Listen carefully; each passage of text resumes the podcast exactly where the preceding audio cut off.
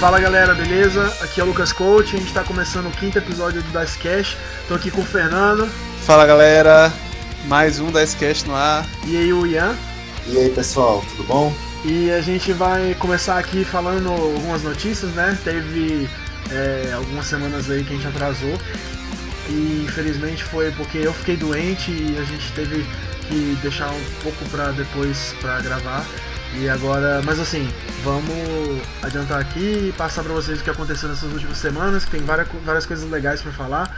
A gente teve os pré-releases de Spirit of Rebellion aqui no Brasil. É, tivemos é, um campeonato também. É, inclusive o, o, o não, não tá aqui hoje, mas ele vai ser convidado para participar do próximo, né? Para poder falar um pouco sobre o deck dele. A gente vai falar um pouco sobre o deck dele hoje também. E então, assim, vamos, vamos por partes aqui então. É, primeiro, pré-release, a gente teve vários pré-releases aqui em Brasília, pelo menos, né? A gente teve três. É, todo mundo teve a oportunidade de pegar a cartinha, todo mundo tá montando o deck já nessas semanas, né? É, até falar um pouco também sobre os decks que a gente tá montando. É, e vocês, meninos, vocês ficaram felizes com os pools aí? Todo mundo tirou as cartinhas, todo mundo saiu com Force Speed. É, eu joguei em Salvador, né? Eu não estava em Brasília na época, mas a gente conseguiu organizar dois eventos lá. Foi bastante interessante. Eu tive a sorte, né? Eu levei a minha namorada pro pré-release e ela abriu é, um papatine cada dia. abriu o ouro lá, né? Deu certo pra caramba. Pois é, mas assim foi bem bacana, muita gente nova. Eu cheguei a jogar uma partida em que eu tive que jogar e ensinar a pessoa o Destiny, sabe? ela ficou super empolgada e, e está jogando. Eu percebi nos grupos de WhatsApp que ela está se movimentando para adquirir mais cartas e tal. Esse tipo de envolvimento que eu achei mais interessante, assim, porque Salvador não tinha muita carta, né? O cenário do Awakens lá foi meio baixo, ah. mas a galera tá mesmo assim empolgada ainda para continuar a jogar e continuar fortalecendo o jogo lá. Isso eu achei bem interessante. Massa, massa. É, aqui em Brasília foi firme e forte tivemos três pré-releases aqui. Uh, deu muita gente em todos, assim. É, eu consegui tirar algumas coisas que eu queria, nada maravilhoso, né? Mas valeu a pena. É, eu. Eu. Eu, eu tirei algumas coisas interessantes. Eu tô, acho que um dos dias dos pré-releases eu não tirei lendária, nos outros todos eu tirei uma, pelo menos uma lendária, então dei um pouco de sorte. Mas nada assim que eu queria muito para jogar. A única que eu tirei que eu queria lendária mesmo foi a Z6, né? Que é o bastão do FN. E que eu tava afim de montar um FN e tal. E aí, na época ainda não tinha esse deck de um cara FN ainda, né? Então a gente tava meio que sem saber o que montar, se era FN Vader, é, ou sei lá. E aí eu falei, ah, Bom, o deck do FN vai ter o bastão do FN, então só de ter tirado ele já fiquei mais feliz, que é uma carta que eu curtia bastante. E o que me deixou mais feliz mesmo foi ter tirado dois Fast Hands e duas Vibro Knives, que foi o, o ouro mesmo, assim, nem foi as lendárias, foi ter tirado cartas que, pô, jogam muito e eu ia precisar de duas de qualquer jeito, a qualquer tipo, momento, então valeu a pena pra caramba. Credo.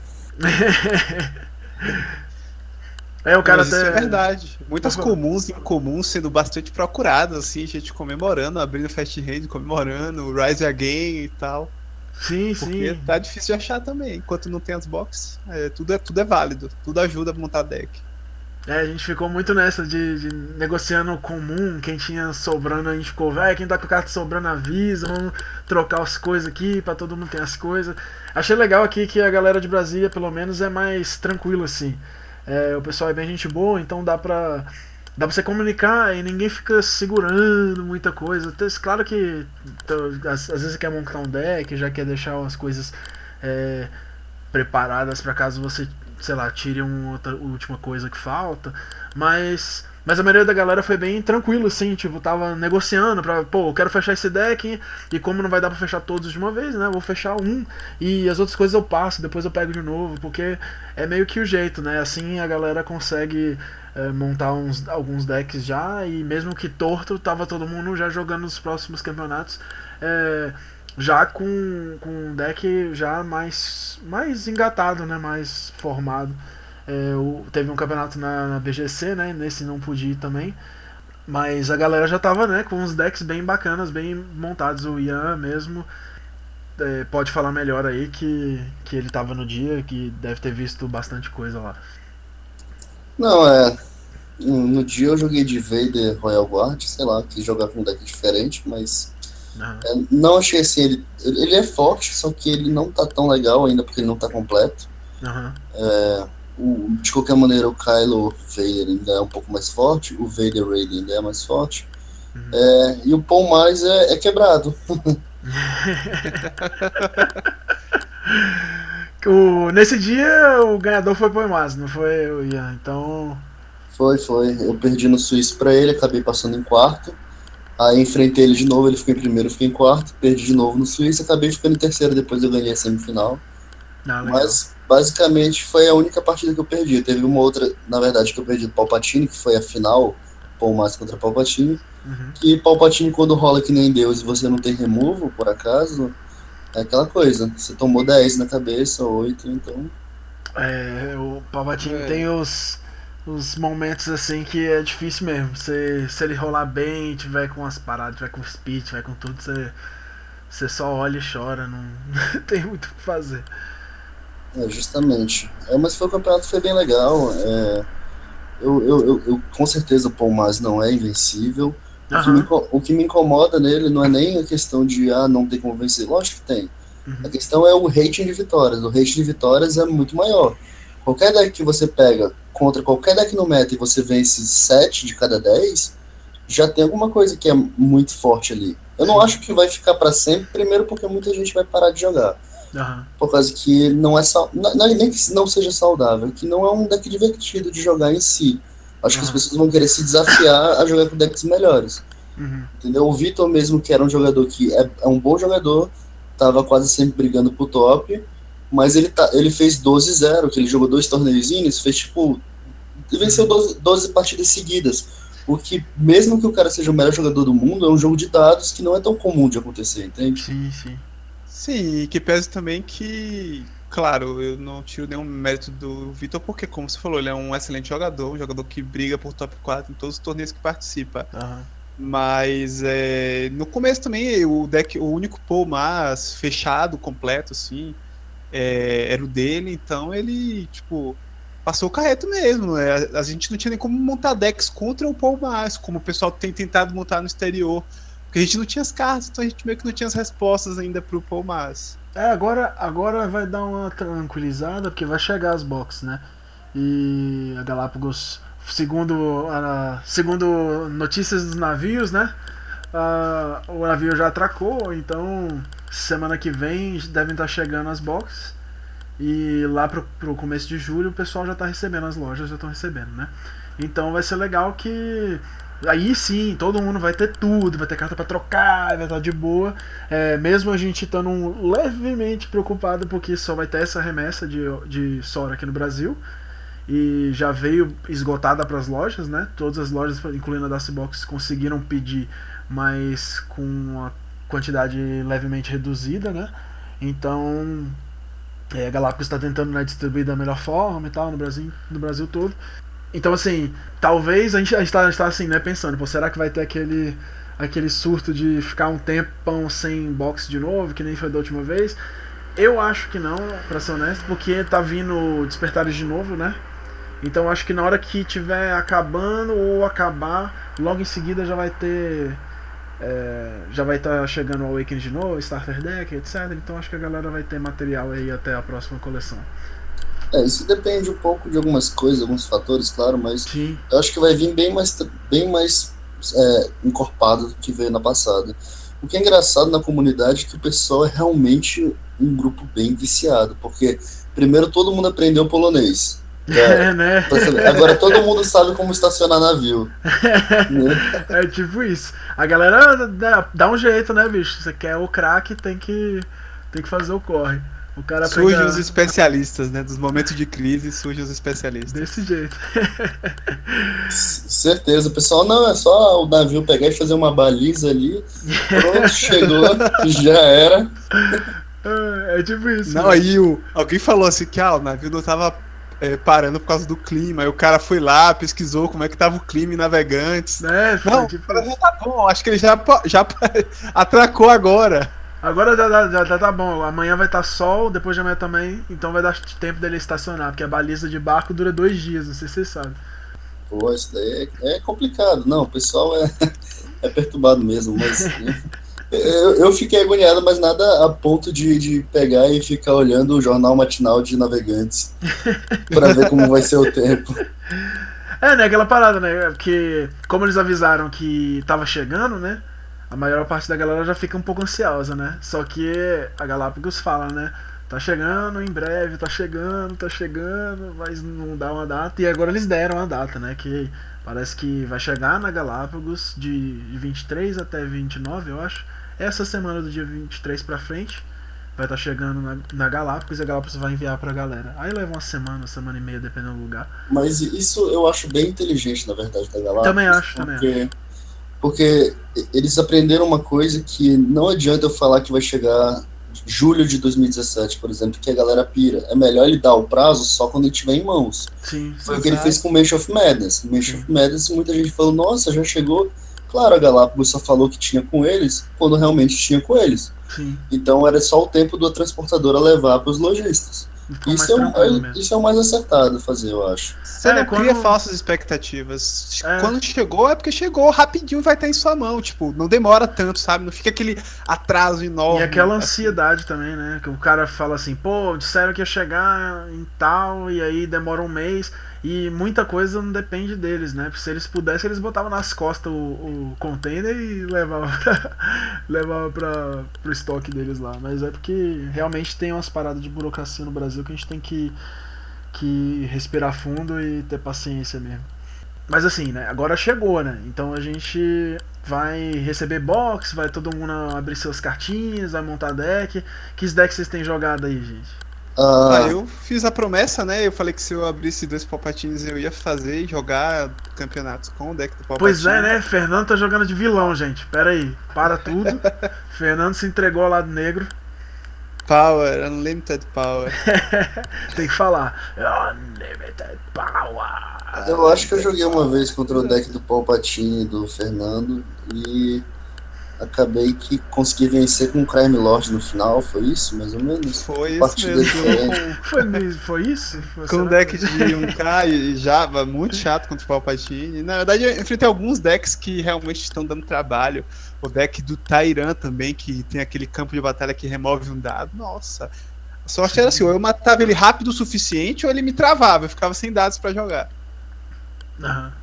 É, porque o deck dele é mono vermelho, então, tipo, mono vermelho herói já não tem muito removal, então ele tem que rapidamente tirar teus dados antes que você mate o snap. Entendeu? Isso. Senão ele não, não tem muita chance mesmo, não. Aqui, aqui em Brasília a gente tá vendo bastante decks diferentes, né? O Ian jogou de, de, Abonkar, o Fernando tá com Palpatine, eu montei. Eu tô com dois. Eu, eu fiz vários testes, na verdade. Eu joguei com Duco Ventress eu tirei o Kylo, coloquei Adventures, mexi um pouco no deck. Mas eu não sou. Eu já falei isso no podcast, eu não sou deck builder, velho. Eu sou executador de estratégias. eu sou muito ruim, velho, pra montar deck. Então se eu pegar um deck é, que eu mesmo fiz, provavelmente não vai ser uma boa ideia. Aí eu, eu mexi demais, assim, eu não achei muito bom, ficou um pouco fraco e, e aí eu deixei pra lá. É o copião, né? Eu sou o copião, velho. Eu sou um net deck. Pode encher o saco. Pelo menos eu ganho as partidas porque eu sei jogar. Eu só não sei, eu só não sei montar baralho, inventar. Mas eu sei jogar, pelo menos. É, mas assim, é, fora esse, eu, eu ia montar algum deck com FN, que nem eu tinha mencionado, mas assim, acabou que. Acabou que eu fiquei. Tipo assim, não tinha todas as cartas para montar um deck de FN legal, sei lá. Não, Aí eu fiquei na dúvida assim, acabei deixando o FN um pouco de lado agora. E, e aí eu montei o Qui-Gon Ray, que é um deck que eu tô curtindo pra caramba jogar.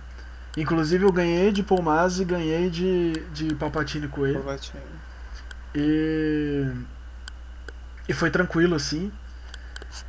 Agora, mas é um deck diferente, assim, é um, é um, deck que você tem que pegar as manhas. Ele tem muito skill play, muito combo que você tem que pegar, que eu acho, isso é o que eu acho legal desse deck. e que eu tô testando e tal. Inclusive já. Eu falei, não sou bom em inventar deck, mas eu sou bom em, em melhorar. Pego um deck assim, uma lista fechada, aí eu boto um tech pro meu meta, essas coisas assim eu consigo fazer. Eu também não sou completamente inútil. É, mas aí, é, não, é normal você pegar é... uma, uma lista e, e dar uma modificada. Sim, é bom ter a base do deck, às vezes, usar sim. isso.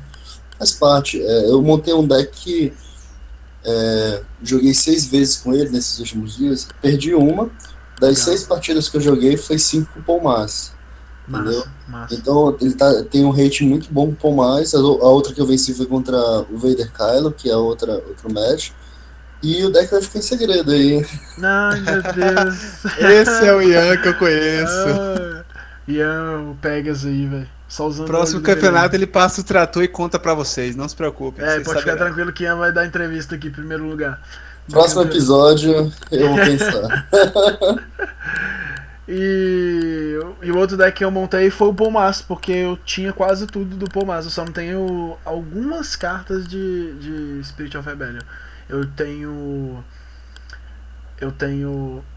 Eu não. Eu, eu tirei um óculos da Mars e aí eu consegui pegar uma U-Wing depois e aí eu tenho praticamente o deck todo, assim. Então eu meio que, ah, já tem esse negócio, o deck, o deck funciona, sacou? Não tem por que eu não montar.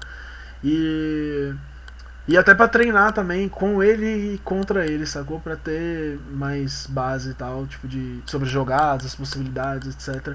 Eu gosto de, de jogar com deck. Se eu tivesse condições de montar todos, eu montaria todos para poder eh, ficar treinando e variando e tal, mas por enquanto enquanto não chegarem as boxes, não dá pra montar um, uma cabeçada de deck e tal. Aí eu tô com não. o Paul Mastorto e o. E o. É o pobre Mas, que nem o Fernando fala. O... É, que, é, que, eu também montei um incompletaço e, e chamei ele de pobre Mas, né? pois é, aí eu, aí eu tô com esses dois, assim. Eu joguei com eles, é legal, mas eu prefiro jogar de. tô preferindo jogar de Qui-Gon Ray, é bem legal. O deck tá bem legal agora com as. com as com as mudanças, né, com as novas cartas e tal, deu um, deu uma, deu um upzinho e tal. Tem muita gente preferindo jogar de Luke Ray, mas porque o dado Luke é melhor, etc. Mas eu prefiro jogar com quatro dados, eu prefiro jogar com Qui-Gon. É, é legal essa tua ideia de pegar e jogar com o Palmas para treinar também, porque o que acontece? É, o Palmas ele tem jogadas muito óbvias. É, tipo, é o, rola, é, o, é o famoso rolar o Paul, rolar mais da Claim Planetário Prize. Uhum. Tá. Mas se você for um, um, um, bom jogador, você tenta surpreender o adversário justamente isso. Sim. Faz uma coisa absurda que ele não vai pensar que você vai fazer. Apesar de ser óbvio você fazer isso, normalmente, você pode mitigar a, a, o que ele conhece do seu deck. Então você já jogando com ele, você pode tentar encontrar outras formas de exploitar a habilidade desse baralho. É. Entendeu? É tipo, descer um upgrade na mais é muito forte. Você descer uma pistola nela você mudar de alguma forma, o, por exemplo, o Vita, ele usa o, campo que tira um dado do cara, não usa o campo do especial. Uhum. Então, mesmo que ele não. Normalmente ele consegue usar os dados do Paul, mas mesmo que ele não consiga num turno, ele evitou mais um de dano, garantiu o Dagui, garantiu a posição defensiva de qualquer maneira. Então, você tentar pensar fora da caixa só vai conseguir se você treinar com o próprio baralho, ver como ele joga. Sim. Mesmo que você escute, saiba. É, por exemplo, eu acompanho os podcasts gringos e tal.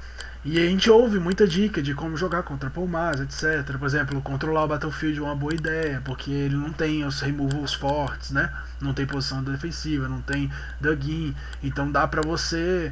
É, se você controlar bem o Battlefield, você consegue negar algumas coisas que são muito fortes do deck dele, né? Principalmente contra você. Então, assim, são coisas que eles dão de dica, que é legal, mas que nem sempre você, tipo assim, jogando, nem sempre você lembra ou às vezes deixa passar. É a mesma coisa que você tá jogando num, num stream, que é bem comum, né? A galera tá jogando no stream, aí faz altos misplay. E às vezes o cara, quando tá jogando né, no normal, não, não, não, não erra tanto, né? Às vezes é porque tá no computador e não no, no, jogo físico, às vezes é porque tá nervoso, etc. Então acaba te é, a experiência mesmo de jogar com o deck, de, de pensar nas possibilidades, te faz é, perceber umas coisas que mesmo você às vezes ter ouvido falar antes, você não, não deixa passar. Com certeza, o campeonato você tem tantas variáveis envolvidas ali enquanto você tá na mesa, você tem que gerenciar tempo, você tem que gerenciar suas cartas, você tem que gerenciar as cartas do oponente, que às vezes você simplesmente não vê uma jogada que até óbvia, se você tivesse descontraído, você perceberia. Uhum. É o tipo de situação que não tem como explicar muito assim. É realmente você jogando contra o Pomaz várias vezes, você começa a ter ideia de como é a estratégia e se prepara contra. Não tem um, segredo assim para vencer o, o Pomaz. É realmente experiência montar um deck que você acha que consegue ser competitivo quanto e treinar bastante. É, é, o, o que eu digo justamente que muita gente confunde com choro, né? Que eu tô reclamando do Pomaz, é que você precisa você precisa queimar o dobro, o triplo de neurônios que um jogador que está com o mais. A tranquilidade o, é como se ele sempre jogasse em casa, como se fosse no futebol, entendeu? Hum.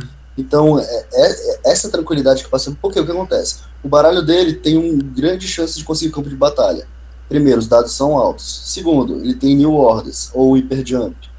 Terceiro, ele joga muito rápido, ele consegue dar claim e ficar esperando para controlar seus dados. Então, tipo, a estratégia que eu venho adotando para vencer o mais é tentar ser mais rápido que ele. Então, tipo, o deck que eu fiz, ele tá conseguindo fazer o turno em duas, três, quatro jogadas no máximo antes dele. Uhum. Entendeu? É, com certeza, o, com certeza a velocidade é uma coisa que pode te dar a, a vantagem mesmo. Se você, é que eu falei, se você clamar o Battlefield antes do Pomaz, ele, ele vai perder um monte de utilidade, né? Em várias cartas, etc. Sim, e você pega um jogador que não tá tão acostumado com não ter, não ter o claim, uhum. ele fica com aquele posição defensiva, aquele danguinho morto na mão, e ele às vezes ele deixa de descartar. Você, ele mudou, mudou o jeito de jogar dele por causa que uma, por causa que eu fui mais rápido, entendeu? Sim, sim. Então ele dá uma travada. É importante você pegar esses techs mesmo, é bem, é bem legal assim essas dicas, porque ajuda a galera a ficar um pouco mais é, ligado aí, principalmente agora, porque assim, a gente tá. A gente sentiu um pouco, pelo menos aqui em Brasília, né? A gente sentiu um pouco do, do, do poder do Paul Mas, mas tem tipo um player que tem o deck meio completo já. O resto da galera ou tem mais ou menos deck ou, ou não tem, né? Então, agora que vai vir a box, Aí vocês vão ver, é vai ser o mesmo efeito dos Estados Unidos, só que atrasado, né? Que aqui é, é assim, né? Como a coleção vai chegar depois, a galera vai, só que só que acontece, a galera já estabeleceu o meta lá nos Estados Unidos, né? Então a galera só vem, pega as cartas e já monta o deck que tá jogando lá. Então agora que a gente vai ver aquela chuva de pomás, aí vai vir os Store Championships, essas coisas, e isso daí vai vir com essa com esse negócio. Então, se você estiver bem preparado, se você estiver treinando, etc., seja no TTS ou seja na loja que você joga, já vai te dar uma, uma um gás aí, uma vantagem de estar tá, é, com um pouco mais de experiência contra esse deck, que vai ser um deck que você vai ver aí por um tempinho, enquanto eles não nerfarem ou enquanto é, não surgir um deck que quebra bastante ele. Sem sombra de dúvida. É, só falando agora que você já falou dos Stories Championships, uma outra notícia, uma coisa que vem chegando para o Brasil também, são os kits de premiação conhecidos como Core One, que é o Q1 aqui na tradução para, enfim, a tradução uhum. livre, que são os kits de campeonatos que, que ocorrem a cada trimestre no, no exterior e que estão chegando agora para a gente também. É um sinal positivo porque esse kit ele é do primeiro trimestre de 2017, ou seja, estamos recebendo aqui no segundo para o terceiro, mas é um sinal positivo de que a Galápagos vai trazer os outros kits. É uma, fica o pensamento, né? Porque você trouxe o primeiro, deve trazer o segundo, o, terceiro, enfim. É, eles, pelo que eles têm comunicado assim com as lojas, pelo que eu sei, pelo menos, eles têm sido bem positivos assim, de que estão tentando trazer as coisas e tal, que realmente tem um atraso, mas que chega tarde, mas chega. Então, então pô, chegou o Q1, legal, a gente vai receber, vai, vai utilizar aí pra, pra dar de premiação nos campeonatos que estão vindo aí. E, e o kit, é, para quem não sabe, o Q1 ele vem é, recursos de acrílico, né, né, oficiais da, da Fantasy Flight, vem dois Kylo Ren e vem é 8, 10 é, São 12. 12, 12, 12 TIE, TIE Fighters, é. Em todos, é, as cartas em Aurebesh. Então, é, é, mais um. E é uma coisa também que é legal é que pelo menos o Kylo ainda tá jogando um pouco, né? Então, porque se chegasse mega atrasado e o Kylo não tivesse mais jogando, ia ser meio mais chato e tal. É, que vai ser o caso provavelmente do Django agora, né? Que vai chegar no Q2, o Django e o Eletroshock, mas o legal é que é a primeira carta promocional sem dado, né? Que a gente vai ter acesso. E aí já vai poder pegar no, no, no, evento, botar no deck e usar, porque o Eletroshock é uma carta que, né, puta usada, e aí já é bem mais legal. Mas assim, bem fera que a gente já tá recebendo esses kits e já vai começar a, a ter campeonatos valendo uns, umas miçanguinhas legais, né, promocional e tudo mais, que é fera e a galera gosta. Se tivesse um torneio hoje valendo booster e um outro torneio valendo Electroshock Fuat, eu vou no Electroshock Forte sem pensar duas vezes. Né? Nossa, aquela, aquele Electroshock Forte é tão bonito com o Arthur de Tio lá. É muito, muito doido. Massa. Muito fera mesmo. Também acho uma das artes mais legais dessas full art. Acho que a que eu acho mais legal é a do Plo, a, que é o Guard. Não sei se vocês viram a arte. O Guard Full Art. Então, esse eu suspeito. A, a Fantasy Flight ainda não anunciou oficialmente, mas esse eu suspeito que seja o kit 3, é o Q3. É, pois é. E o, o, a arte é bem legal, é o Plo Koon, que é aquele personagem do Clone Wars lá, o Jedi. E aí ele defendendo também, assim, o, o, os ataques e tal, é bem, eu acho massa. E tem um fim, não é? Com o uniforme de Stormtrooper? Eu Isso, tem um fim com o uniforme de Stormtrooper sem capacete. A arte é bem legal também, apesar do fim ser uma carta que não usa. E a Fantasy Flight não aprende, né, a fazer full art de personagem que está sendo usado. Qual é a carta? É, o Finn e o Guard. Ah, o guarde de herói, né? Isso, evento. Ah, aquele tá evento bom pra caramba. Melhor removal. Sei lá. Bonzão, velho, nem vem. Com o mestre do conselho vai ficar forte mesmo, vai ficar ridículo. Quatro dados, né? imagina. né? Tipo isso. É, massa. Então, beleza. É, então, falando de campeonato de deck, etc., tem. É, para você que não sabe os decks que estão jogando e tal, a gente vai a gente passa para vocês aqui os que a gente tem visto ganhando mais e aí você pesquisa aí no SW-DB, né? E entra lá para ver as listas e tal, ver se tu monta um deck. É, os que eu tenho visto ganhando muito é Palmas, né? Óbvio. E o, o deck ganhou o, europeu, né? Que é o é um K, FN e Trooper, né? Isso, um K Elite, FN e o Trooper. Justo. O trupe é simples, da, da primeira ordem. Esse deck tem várias variações, né? Na verdade, eu já vi gente.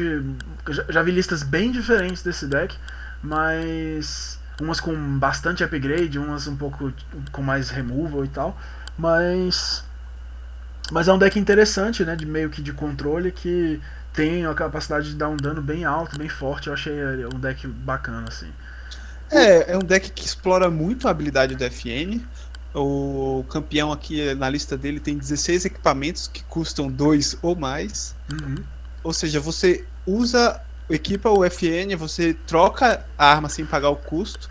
Só nisso você já conseguiu rolar dois dados. E, se você não conseguir resolver eles com a habilidade do FN, você consegue resolver com a do 1K. Sim, então, sim. Tem essa sinergia que faz você aproveitar melhor os dados ou seja, você usa a habilidade de um K, ganha recurso, aí você pode jogar mais uma arma, aí você pode sobrescrever essa arma também. Quando viu, você já jogou quatro dados, às vezes, limpou sua mão jogando equipamentos no FN, resolvendo dados, sem sequer ativar o FN.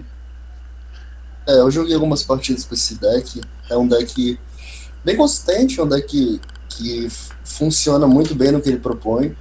O, o grande a grande fraqueza do deck é perder o FN turno 2. Não pode deixar isso acontecer. Uhum. Você tem que mesmo botar escudo na cara dura nele, você tem que usar removal demais no baralho, aproveitar que o FN põe dado na pool para usar ele não gosta de você, coisa do tipo. Não pode deixar o FN morrer, porque mesmo que tenha o bastão, realocar, holdout, realocar, se ele morrer turno 2 início de turno 3 é muito difícil de segurar.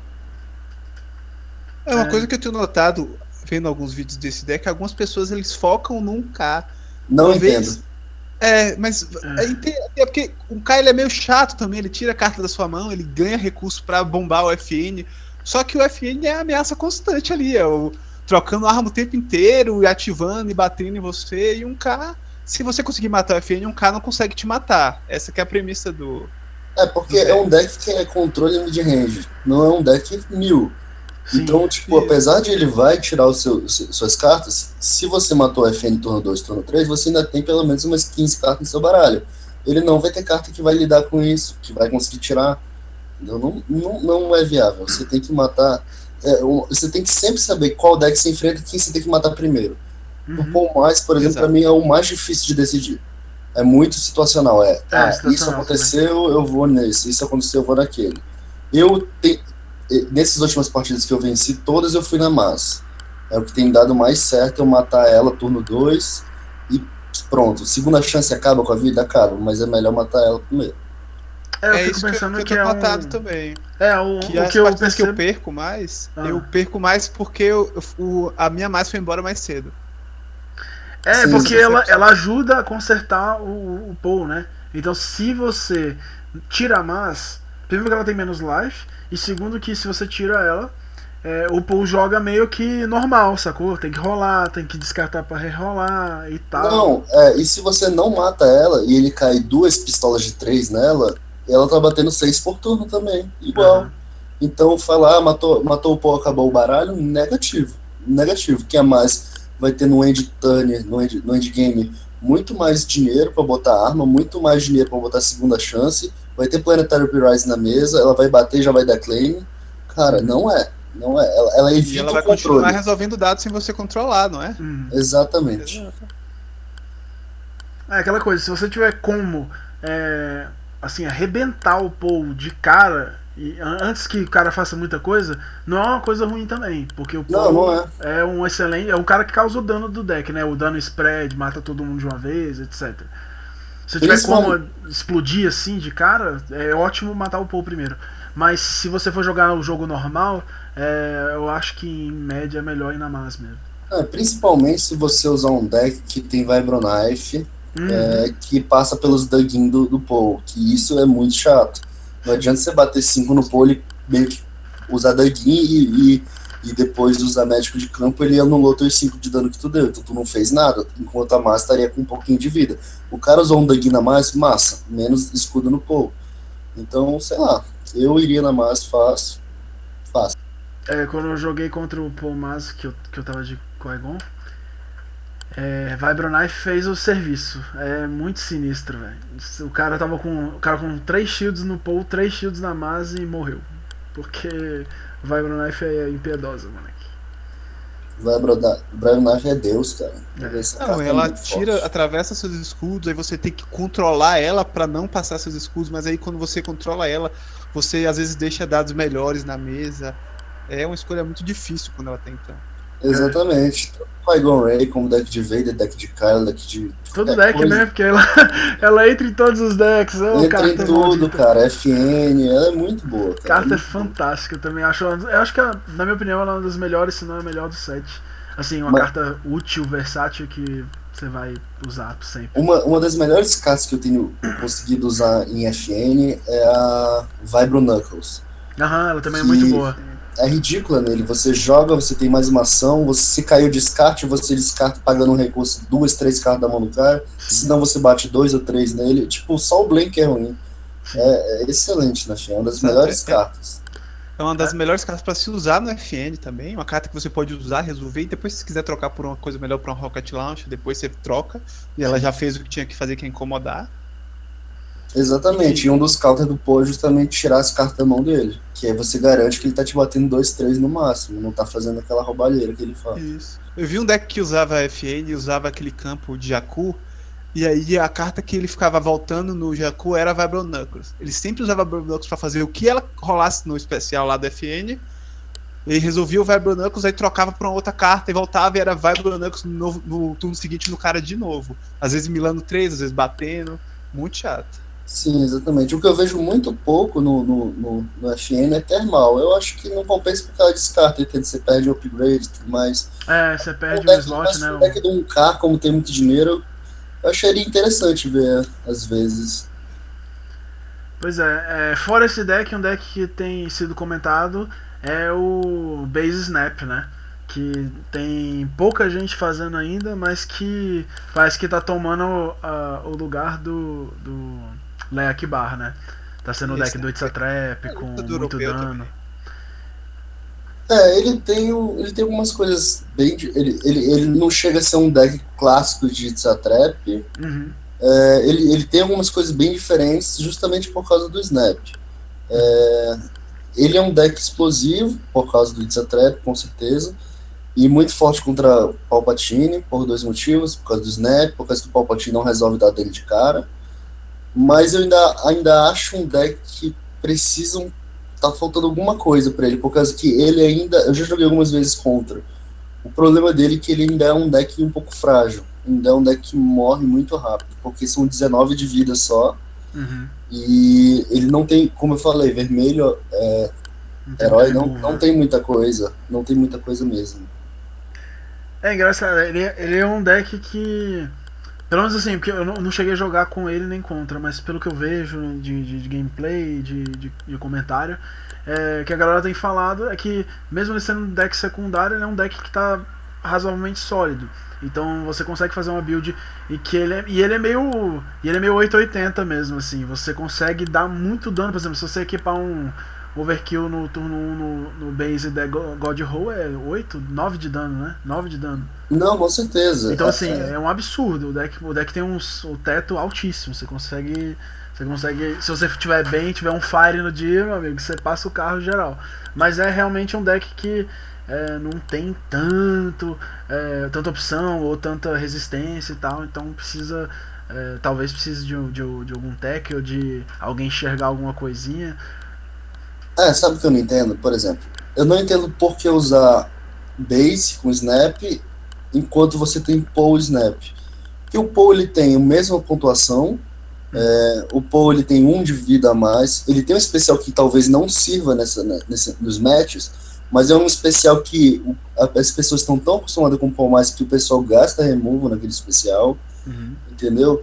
E ele tem dois, três de dano como, como o base. Ele, o, o base, lógico, tem um lado a mais que é o, o mais dois, mas no It's a Trap meio que caguei pra esse mais dois do base. É, você vai botar no 3, né? Então ele tem um de vida a mais, ele é mais intimidador. Não, não sei por que não sempre usar Poe ao invés de usar o base, porque o especial do base é ruim. Hum, não sei. Eu tô vendo, eu tava falando até com o Fernando isso ontem. Eu tô vendo gente usando aquele bombardeamento lá. Bombardeio, é muito forte. Muito pois é, forte. que, porque comba com ele é como se ele tivesse um wing quando você, quando você faz isso, o especial do, do base com esse bombardeio.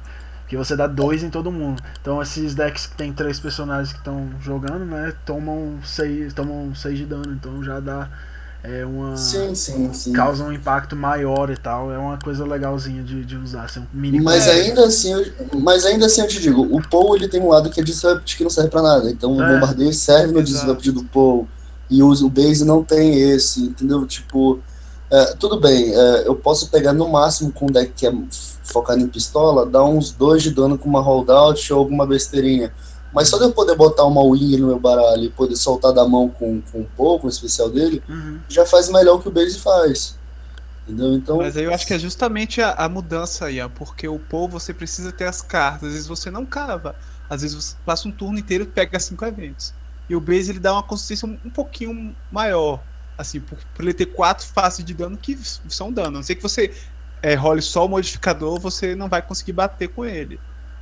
Não, é. eu, eu concordo contigo, cara. É, eu, eu acho que são duas coisas diferentes. Eu acho que o, realmente o deck do Base é mais agressivo. Uhum. O, o, deck do Poe, eu acho que é um. Ele, o Poe ele é um decoy maior que você pode. O cara vai ficar mais travado. Porque, por exemplo, o deck do, do Base Normalmente ele está usando qual campo? Vocês sabem, assim, mais ou menos? É, o do europeu ele usou aquele Rebel Arum para resolver sem gastar recurso, né? Não, o que está sendo usado mais que eu tô sabendo é o de.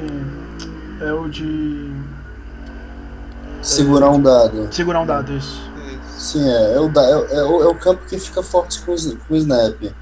E, sei lá, justamente você ter um personagem que tem um de vida a mais parece besteira não, e é um personagem é que. É, que o cara tira o especial do Pogo e não serve pra nada pra ti, mas o cara não sabe. Uhum. Sei lá. Mas, mas eu entendo, os dois decks são bons, mas eu ainda acho o Paul não, muito Paul, mais A carta do Paul é com certeza mais forte, sim. A galera acho que tem tentado alternativas, sei lá, tá enjoado de ver o Paul nos decks e, e tá tentando outras coisas. Mas eu acho legal que é justamente isso, né? São, é, são alternativas aí pra pro meta não ficar muito estagnado, sei lá. Às vezes é medo de jogar o Paul em todos os decks e, e a Fantasy Flight banir logo, sacou? A versão da errada. É. Mas, porque o hate tá forte.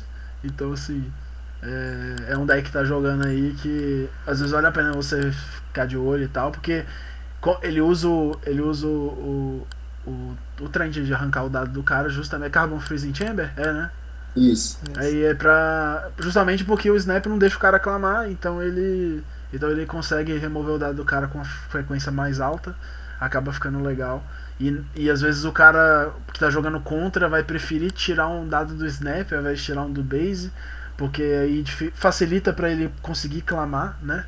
Então acaba que o cara tira um dado que é meio mais ou menos do, do de você, só para poder conseguir manter o claim, etc. Então assim, tem várias várias facetas aí desse desse campo aí nesse deck que é pra meio que dar um mind game assim enquanto enquanto tá rolando a partida.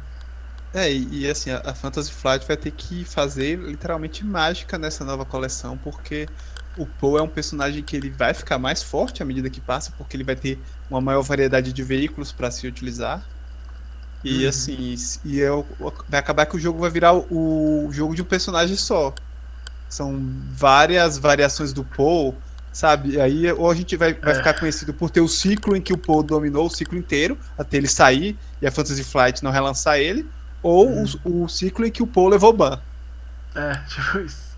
Eu acho que ela. Acho que pra consertar o Paul seria. Bastava que ele só pudesse jogar veículo.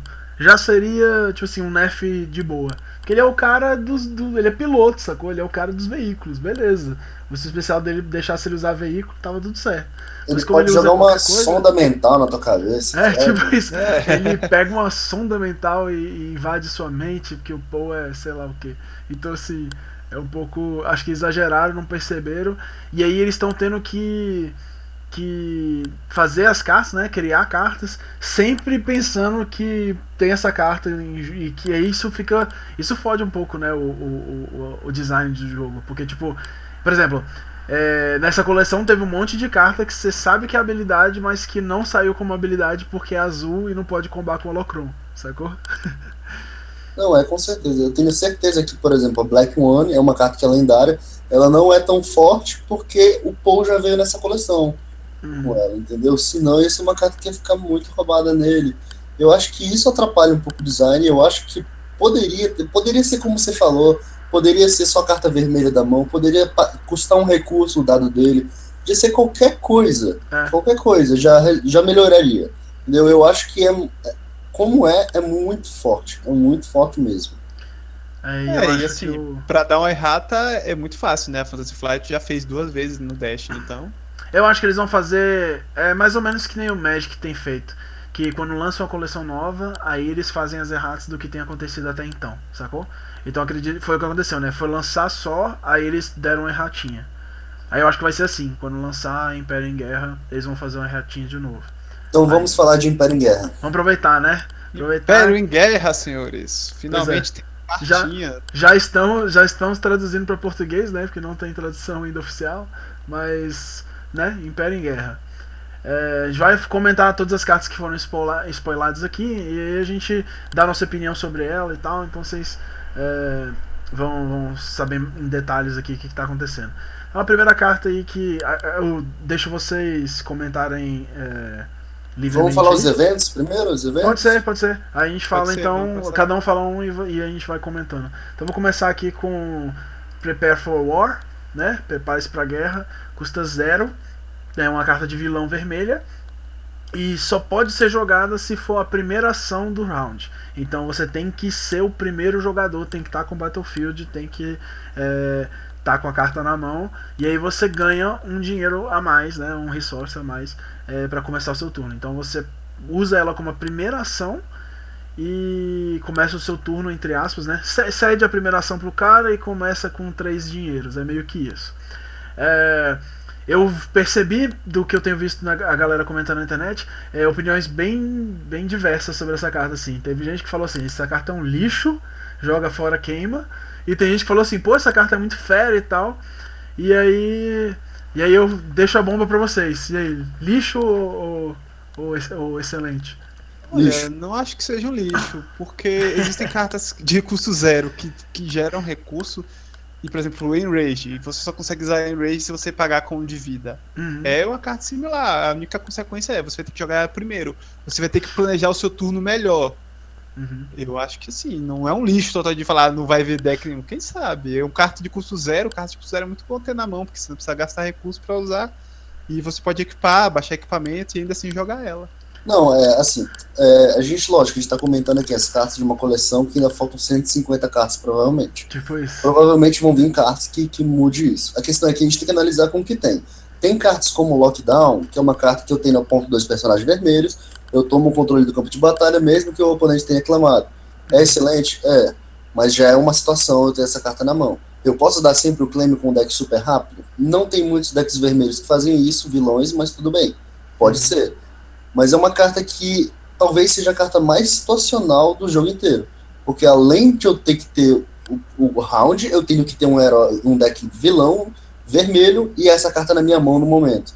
Uhum. Então eu acho que esse é, o único, é a única coisa que me incomoda nela. O custo zero, ganhar um recurso, é excelente, mas, por exemplo, o Enrage, eu garanto que todo turno eu vou ter controlando quanto tenho de vida. É sempre é é uma análise de risco, vale a pena ou não vale. Essa daí não, ela, ela tem potencial para se tornar carta, carta morta na mão. E isso nunca é bom no jogo. Porque mesmo que você seja o primeiro a jogar, às vezes o ideal é você rolar o seu boneco antes que ele role o boneco dele. É, tipo Então isso. você já perdeu a oportunidade de ganhar um dinheiro. Mesmo, lógico, eu pensar no segundo turno é excelente, é, mas É, essa é uma carta que mais foi. situacional ainda, entendeu? Ela foi desenhada pro early game, né, cara? Foi desenhada pra você pegar ela no começo do jogo. Os dois primeiros turnos estourando em terceiro. Se você tiver com deck controle, etc. Eu não sei como é que vai ser a coleção, né? Mas. é, eu, eu tenho essa ideia de que ela pode ser boa sim no deck certo, entendeu? Exato. Mas. ela, por exemplo, mas ela ela assim. no Awakens, Ah. do, do Phasma, Phasma Bala Trooper, que é um deck que arrastava o jogo, que não reivindicava. Essa Aham. carta era excelente pra ganhar um recurso de começo de jogo. É, talvez nesse deck, no, no Metal Awakenings, essa carta teria jogado pra caramba, é verdade. É, Assim, mas ela eu- também eu- pode ser muito ruim, é, isso é verdade. Ela pode ser uma carta que não vai valer nada, que não vai ser usada pra nada, porque. É que o, o que eu avalio é o seguinte, é que com duas coleções, com uma coleção igual a Awakenings era difícil montar um baralho. Com duas, mais ainda. Com três coleções, você arranjar um espaço. É, Eu, eu nunca trocaria um logística, por exemplo, por essa carta. é, então eu ia falar isso, é que tem esse detalhe. É que o- uma das coisas que faz essa carta não ser tão assim é justamente que a gente tá falando de um jogo em que os baralhos têm 30 cartas, cara. E 30 cartas é. Cada slot é preciosíssimo. Então essa carta teria que ter um motivo muito específico pra estar lá. Pra poder você deixar de botar uma logística, por exemplo, ou uma outra Claro. carta é, menos situacional pra, pra jogar. Ah, Fernando, fala alguma outra aí. Tá, eu vou falar de um evento vermelho também. Ela é Ruthless Tactics, ou Tática Implacável, poderia É. ser essa tradução, Uhum. livre. Ela é um evento vermelho de vilão, custo zero também. Você resolve um dos seus dados e você aumenta o valor do dado correspondente ao custo de recurso mostrado na face dele. Provavelmente sempre vai aumentar um, a não ser que eles mudem a mecânica. Exato, eu acho que vai vir coisas nessa nova edição que você tem um custo 2, por exemplo, ou quem sabe até custo 3, para aumentar o valor dessa carta e, enfim, outras estratégias que a gente ainda não viu porque a Fantasy Flight não lançou as cartas ainda. É, eu fico pensando, hoje em dia a gente vê cartas que bate 4, a, a gente né? vê cartas que bate 4 pagando, a gente ainda não viu uma carta batendo 5 pagando, ou tem, tem o, o, o ATST, É né? deste, é. É, tudo bem, é, mas para um dado custar 3 para ser resolvido, ele tem que bater quanto? Uns 8? Não, é isso que eu ia falar. Eu acho que a partir de 5 agora, a partir de 5 vai ser custo 2, sabia? Eu acho que se lançar alguma coisa agora que bate 5 vai ser custo 2. Aí com essa outra carta coisa. bateria 7, né? Você pode ter cartas também com 5 faces de dano e um desses danos você pagando 2, por exemplo. É, Sim, tipo isso. Um, dois, do- tipo, um, dois, três, três pagando dois, dois, sacou? Tipo assim, muitos lados de dano, só que tem custos variados. Aí um especial que você toma dano, tipo o Kylo, ou tipo o Vader, alguma coisa desse tipo. É uma carta que eu ainda não tenho uma opinião muito bem formada sobre ela, porque eu acho que é uma carta que vai depender muito do que vai vir na coleção. Sim, Mas sim. parece ser interessante, ser interessante. É, ela é uma carta que. E e que é aquela coisa também, é uma carta que, conforme o jogo cresça, ela é uma carta que tem chance de se tornar cada vez mais jogável. Agora, olhando o que a gente tem hoje em dia, essa carta é meio ruim, é, na minha opinião. Mas, mas ela, como o Ian falou, depende do que tem na coleção. Então pode ser que, vinha, que venha coisas é, bem fortes para a coleção e aí essa carta se torna uma carta muito interessante. Talvez ela seja específica para combar com o rifle da Fasma, que é esse rifle croma- cromado aí da, da fotinha daí, ó. Podia sair nessa coleção, hein? É, tá sempre saindo uma coisa, né, específica de alguém. Saiu o óculos da Maz, o sabre do Luke, o sabre do Kyle, agora vai sair o rifle da, da Fasma, horas. Todo mundo quer o sabre do Mace, mas não, vai ser o rifle da Fasma, tá? Pois é. Mas enquanto o rifle da Fasma não saia, o que mais que saiu de evento aí? Então, a que eu vou falar agora vai ser um evento herói amarelo, que é a Quickscape, é, es- escapada rápida, é, é a, é a carta do adultério. É um, é um evento amarelo, é, custo 1, herói, que você remove até dois dados que, se- que estejam mostrando dano, seja melee, seja range do oponente, e ao fazer isso, você tem que passar todas as suas ações no futuro. O que, que vocês acham dela? Eu acho que a tradução dessa carta vai ser escapadinha. Credo. Rapidinho, né? É, Olha, eu acho que essa carta ela tem potencial, mas ela não vai ser uma das melhores cartas do jogo. Eu acho que você passar e todas as ações seguintes é muito punitivo. Você desiste do campo de batalha. A gente sabe que o campo de batalha, o controle do campo de batalha é um aspecto muito crucial nesse jogo. E assim, um custo remove dois, tem algumas coisas que fazem isso no amarelo herói, como por exemplo negociar. Negociar faz isso. uhum. E assim, você pode ter também no herói, se você jogar amarelo e azul, você tem um guarde, remover dois ou mais, enfim. Tem algumas outras cartas que podem fazer isso sem você ter. sem você abdicar do campo de batalha. É a minha opinião sobre essa carta. É, eu É. acho que o que o que o, o grande problema dessa carta é isso, né? Que você se abdica de, de tudo que você for fazer. Então pode ser um momento. Porque a gente pensa no cenário ideal, né? Que é você ter feito seu turno e tudo mais, deu tudo certo. Aí o cara vai fazer alguma coisa, você remove e aí ele tem direito a pegar o battle- Battlefield, entendeu? Meio que assim. Mas vai ter aquele momento em que você vai estar desesperado, essa é a única carta de removal que você tem na mão. Se você não usar, você perde. Você vai ter que usar, perder o campo de batalha, o cara vai começar o turno e você vai perder mesmo assim. Sacou? É. Mas isso daí justamente é, é ruim, né? É um erro É, cara. É, a questão é, muita gente, eu vi gente falando, ah, essa carta é perfeita pra Paul Mais, porque Paul Mais faz o turno dele super rápido e fica com essa carta e dá tempo de resolver. Tá, mas o Paul Mais sem dar claim não- é meio Paul Mais, não, é, né? não é, não é por mais. É, aí você conflita com o Planetary Pricing que você tem no deck também. É. Justamente. Então, tipo, é uma carta que, é, além de, de ser situacional pra. Eu tenho que ter dano, no- porque pode ser um especial forte do oponente. Pode ser que o deck do oponente faça muito recurso, eu não quero que ele. eu- se fosse qualquer dado, talvez. Aham. Porque o melhor defesa, ele tem uma punição de 3 de dano, que talvez, dependendo do match, é tão penosa quanto você pegar e perder o Battlefield e não fazer mais nada na ação durante o turno. Sim. Entendeu? Porque você não sabe. É muito difícil a decisão de eu não vou fazer mais nada nesse turno, enquanto o cara pode dar, por exemplo, um Baldur's Ambition e encher a mão dele de novo. É. É muito difícil essa decisão de eu não quero mais nada fazer nada.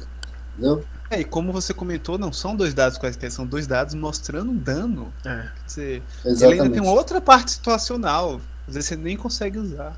Dizer, Que você remove até dois dados, né? Mas, enfim, você vai ter que esperar pra maximizar o evento, que o cara mostre duas faces de dano pra você. Isso aí. A próxima carta aqui, então, é, é o The Days Hours, né? O dia é nosso. Custo 2, uma carta neutra, vermelha. É, e a habilidade dela é comum. A habilidade dela é clame o Battlefield, mesmo que o oponente tenha clamado ele esse turno. E aí, gente? E essa daí? Ah, tá. Essa carta, é, eu acho que o custo dela é caro porque ela faz. Eu não acho que é uma carta ruim. É, eu só acho que dois é muito. Uhum. pro, pro que ela faz. É, eu, como, como o Fernando falou ainda agora, o Battlefield é muito forte, muito interessante você ter. Eu Eu acho que cada vez vai ser mais forte ter o Battlefield, ainda mais se o jogo permanecer veloz como ele tá. Mas uh, eu prefiro usar o New Order sempre no É baralho do que que essa carta. É, exatamente. A primeira, compli- a primeira comparação que você vai ter é com o New Orders, né? Que é, É porque carta... assim, eu dou claim no Battlefield, tá, mas qual Battlefield? Eu quero pagar dois pra dar claim no Battlefield que, tá, vai me fazer começar, mas que vai me dar um recurso? Tá, é, sei lá, entendeu? É, o New Orders, pelo menos, ele me garante que eu botei meu campo em jogo e dei o claim. Independente de eu começar ou não, enfim, não sei. Não acho que seja tão boa essa carta. Se ela fosse custo 1, eu acho que seria excelente. Então, sei lá. Mas o, É, tem, o- tem uma diferença entre o New Orders e a The Days Hours, né? Que o New Claro. Orders troca o Battlefield pelo que não está sendo usado. Obrigatório, você tem que trocar. E use o Claim Ability. Sim, mas ele não fica com o você tem. Ele não fala que você pega o Battlefield pra você. Ele troca o Battlefield Concordo, ok. e, e usa o Claim Ability. Então é diferente dessa, porque essa daqui você toma o Battlefield do seu oponente se ele tiver clamado. É isso. Você não troca, mas você tem o, o- Você pode jogar, por exemplo, ele clamou antes, aí você joga seu turno e tal, no final você pode trocar e começar o próximo turno. Então assim, Sim. A- o uso é um pouco diferente, assim. E ela serve pra usar com aquela carta que a gente tinha falado, que é o Prepared for War. Que você vai pegar e vai começar outro turno, é uma carta vermelha. Então, ela, com, ela dá um combo com essa carta que eu posso ganhar um recurso se for a primeira carta que eu usei. Sim. Beleza, isso é bacana. comba com o Planetário Ah. Prize também, né? É, acho que o maior combo é Planetary Prize, né?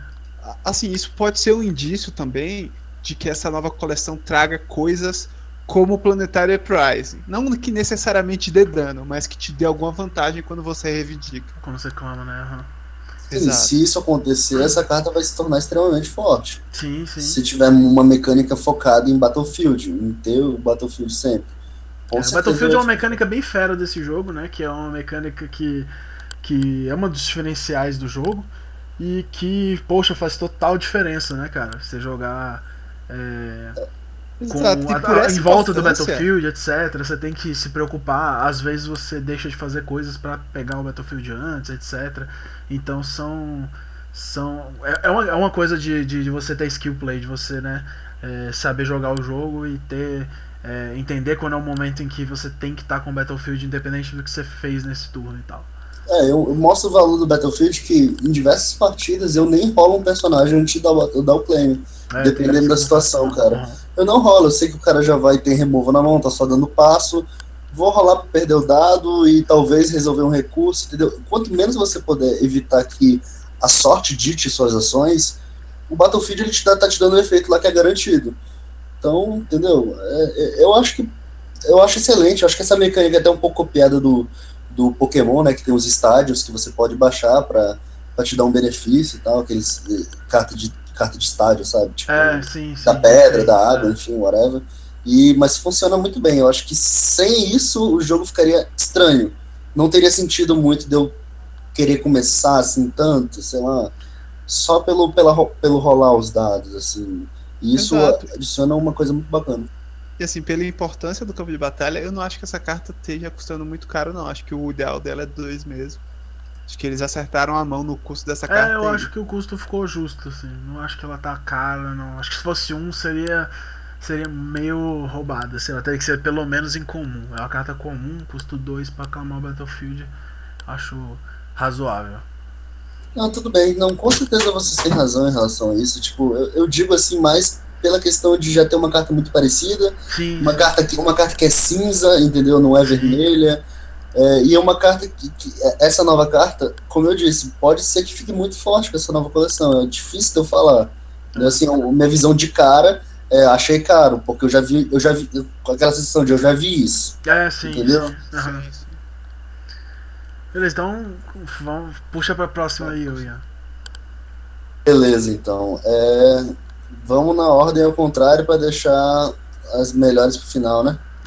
Ou não, né? Essas cartas de essa, essas cartas de dado, elas são meio, meio que. Sei lá, tá bom, É, vamos lá. tipo isso. Ah, vou adiciona falar um do- pouco de polêmica. É, exatamente. Eu vou falar do Essa. Tá. Como é que pronuncia essa Ezra. Ezra. Ezra. Ezra. Es- Ezra. Ezra Bridger. Você pode chamar ele de Aladdin O- também. A gente decidiu que Nossa, ele é cara. Ele é o, ele é É o ladrão. É o ladrão sensitivo da força. Isso. É isso? é, o, o Ezra, ele é um personagem dos desenhos da Disney, né? Do Star Wars Rebels. Ele é o principal, no, né? O principal. No filme canônico ainda. Bacana, bacana. Então, é, falaram que também tá temática a carta, né? Vamos falar um pouquinho dela dire direito. Ela é uma carta de herói amarela. É uma carta, primeira carta de, de, de heróis que tem um custo 7, custo inicial, que é bem legal. É, ela tem um custo 7 e 10 para Elite. Ele tem 7 de vida, bem justo, custo da vida dele, pelo custo. É, os lados dele são uma pistola, uma pistola mais 2 modificada, um, um disrupt, um dinheiro e um especial. Que o especial diz que eu posso pegar um recurso do oponente. O que fica temático nele é que a habilidade dele fala que ele pode jogar upgrades, melhorias azuis nele, ignorando as restrições. Que parece que na história ele tem uma coisa assim, né? Com uma ligação com a força, Fernando. Ele é. Isso, então, ele faz um. Ele é um aprendiz de um Jedi, né? O Jedi ensina ele. Ele não chega a virar um Jedi completo, pelo menos até agora na temporada. Mas ele era um ladrãozinho, tipo, um ladrão ele ficava furtando coisas tipo na um rua. Ele era um ladinho, cara. Um órfão, ladrão, morava é. na rua. E Isso. aí foi. Só que ele não encontrou o gênio, ele encontrou um Jedi. Aí o Jedi tá treinando ele. E ele tá aprendendo aí a usar os poderes da força. Aí essa versão amarela é a versão dele do primeira temporada, né? Que ele mais pra frente ele fica diferente, né? Ele, no desenho ele dá uma envelhecida, aí ele raspa a cabeça Isso. e tal. Ele vai ficando Mas... mais azul. Aí ele vai ficando Começa mais azul. amarelo, é. vai ficando mais azul. Aí no, a próxima versão dele provavelmente vai ser mais caro de pontos e tal, e vai ser um efeito diferente, ele vai ser azul provavelmente. É que ele já é Padawan e etc. Bota fé, eu quero fazer duas perguntas para vocês. Primeira coisa é a seguinte: é, com sete pontos, já é a possibilidade de ter cinco dados na mesa. Uhum. Com, introdu com introdutório, só com meus personagens, colocando ele com a Ray, ele com a mais, enfim. Uhum. Vocês acham isso muito forte? Vocês acham isso ok? O que, que vocês acham? Olha, pelas faces de dado dele, eu acho que ele não é tão forte assim. Eu acho que, ok, você vai jogar com cinco dados. Mas eu, sinceramente, eu não achei que os dados dele façam tanta diferença assim. É, eu vejo a Massa com uma pontuação um pouco maior que ele e com um poder enorme e maior, assim. É, então, o que, que acontece? É, a, a, galera hypou muito, porque ah, vamos fazer um deck de 5 dados e blá blá blá, não sei o que. Mas se você for pensar no deck que você vai fazer com 5 dados, você vai. Você vai ter 5 dados mais ou menos, assim. 5 dados de, de suporte, sei lá. Então, ou então, se for ele, a Ray e a Mas, por exemplo, é, qual a sinergia, entendeu? Você vai, você vai é, fazer o que no deck? É justamente entendeu? isso. Eu é... não, não, não, achei que é uma coisa extraordinária, assim. É legal você poder fazer isso, mas eu acho que esses decks não vai ser o deck que vai jogar no método. Eu prefiro que seja situacional, por exemplo, eu jogar com dois é, Balatic e dois Krennic e ter a chance de ter cinco dados na pool no campo de batalha jogando Death, Death Trooper Sim. com Krennic. Pô, eu prefiro. Demais, com certeza. Porque esse deck, por exemplo, mais essa e a, e a Ray, ele não me diz nada. Ele não é um deck melee, não é um deck range, não é um deck mil, não é um deck controle, não é um deck nada. Aí você vai fazer, aí você vai lá, beleza, rola o Ezra, aí eu tiro um mais dois, por exemplo, e um especial. Aí eu rolo mais, do, tiro um de dano, aí eu resolvo um mais dois, dou três. Pronto meu turno. Não, pois é, é, é, é, é, muito estranho. O especial dele eu achei legal. É, eu, eu, achei bacana a habilidade. Achei, achei a habilidade dele, na verdade, mais temática do que bacana, porque tá, ele pode botar personagem, habilidades azuis, mas eu vou botar um Force Throne no meu boneco de 7 de vida? É, ele não, sério, ele foi feito não, ele pra usar Force Speed. temático. Ele foi feito pra usar Force Speed. Você vai botar pois a force é. speed dele, custa zero, você vai cheatar as ações com ele e pronto. Mas beleza, agora eu tenho, a, eu, tenho, eu tenho a Ray em campo e vou botar o force speed nele? Não, aí você não vai usar a Ray, né? Não vai usar é melee, ele é range. Você faz fazer um outro deck, sei lá, entendeu? Ele comba agora. Ele comba com, com quem, velho? Então, melee azul não tem ninguém que é range. Ele vai combar com. O Keina vai ser, vai ser range. Só que Quem? não. Ah. o mestre dele. Ah, mas aí, tem, é, mas aí tipo, a gente tá lidando com o que apareceu, entendeu? Não, Hoje sim, que tem no meta, não, por não enquanto, tem nenhum herói ele, azul. Ele é meio, é, ele é meio marrom menos, assim, não tem muito o que fazer. Assim, eu acho que mesmo que eles, se eles lançarem o Kenan nessa coleção, eu acho que não vai combinar tanto, porque eu acho não, que eles vão lançar não. o Kenan com dado corpo a corpo. Não, não, ele vai ser corpo a corpo, com certeza. Ele é um Jedi. Mas assim, então. ele combina interessante com a Jean, porque a Jean corrige o mais dois dele mais fácil. Uhum. E ela vai poder jogar finalmente jogar... com quatro dados. Exato. É, justamente. Aí seria legal, é. Apesar E de ter pouca é- vida, né? Não ter tanta vida. É o mesmo Mas o amarelo do- corrige. O amarelo tem Sim. segunda chance, op É, Lone Operative. É o consegue mesmo corrigir. problema do Luke, né? O Luke não tem um parceiro elite, é o primeiro parceiro do Luke, mas também não tem nada a ver os dados, entendeu? Mas vamos ver, né? A dele é legal porque você você ganha o dinheiro do oponente. Então assim, é legal porque é, é- é claro que na maioria das vezes o cara vai usar o dinheiro antes de você roubar, né? Mas Não, é- mas assim, Mas eu- é só o especial tá lá e às vezes o cara queria guardar pra dar um removal e vai gastar pra fazer outra coisa. É, é, é legal assim fazer essas essa pressão no cara, tipo assim, ó, eu vou tirar teu recurso. E aí? Aí o cara vai te gasta de uma forma que não deveria e você vai rerola e usa pra outra coisa o dado. Sim, eu, eu ouvi um podcast há um- umas semanas atrás que tava participando o Corey, que é o, o patinho feio, né? Do, que é um dos criadores do jogo, junto com o Lucas, mas ninguém Ah, fala sim, dele. sim, sim, eu sei que é. Ele é mais fechadão e tal. Mas ele, ele falou uma coisa muito interessante. Ele falou que muito- ele- o, o entrevistador perguntou para ele: ah, você considera o lado disrupt o lado mais fraco dentre todos? Ele falou o seguinte: cara, o lado disrupt ele tá lá mais como uma ameaça do que efetivamente como um, um- algo ativo. Só de você rolar o disrupt e o cara resolver o recurso dele, você já tá influenciando no jogo dele. É, e você já meio que deu o disrupt, né? Porque você É, porque o cara o cara não queria talvez gastar aquele dinheiro, mas ele teve que gastar. Então isso já, já serviu para alguma coisa. E o, e o essa ele tem tipo um lado disrupt, um lado dinheiro e um especial que é meio disrupt, meio dinheiro. É. É os dois. Uhum. Então é, é legal, é legal. Mas ainda acho que falta mais coisa para ele jogar. É, não, ele, é- ele é um personagem que tá certo pro custo, cara. Ele custa 7 pontos, tem 7 de vida e tem um dedo mais ou menos que não tem que ser mega roubado mesmo, não. Ele é um, eu acho que é um, eu acho que o personagem é excelente pra ser jogado aí e tal, pra, pra, pra rolar aí com os heróis. É, Elite por 10 pontos, pô. É, mas o que acontece é o seguinte: é, a- eu logo pego e comparo ele com quem? Com o vilão 7, que é o Trooper, que sempre tá jogando. Sim, sim. que tem dados excelentes, entendeu? Apesar de ter dois blanks, tem dados muito maiores que o essa. Não, sim, o, Então- é porque o Trooper tem a função de dar dano. Então, Sim, assim, não, eu, eu concordo, eu concordo. A, que- a questão é, que é o seguinte: o Trooper eu tenho a opção, a opção de botar quatro Troopers, o S eu não posso botar quatro S. É, sim, sim. Mas é porque aí. É porque a Fantasy Flight. Perdão. É porque a Fantasy Flight. Ela prefere os vilões. É, é assim, cara. Não adianta. aí é porque o vilão tem que ser melhor mesmo. Pode ficar tranquilo que o herói sempre vai ser meio merda comparado com o vilão. Saquei. Vai lá, Fernando, fala a próxima. Tá, próxima também é uma carta bem polêmica.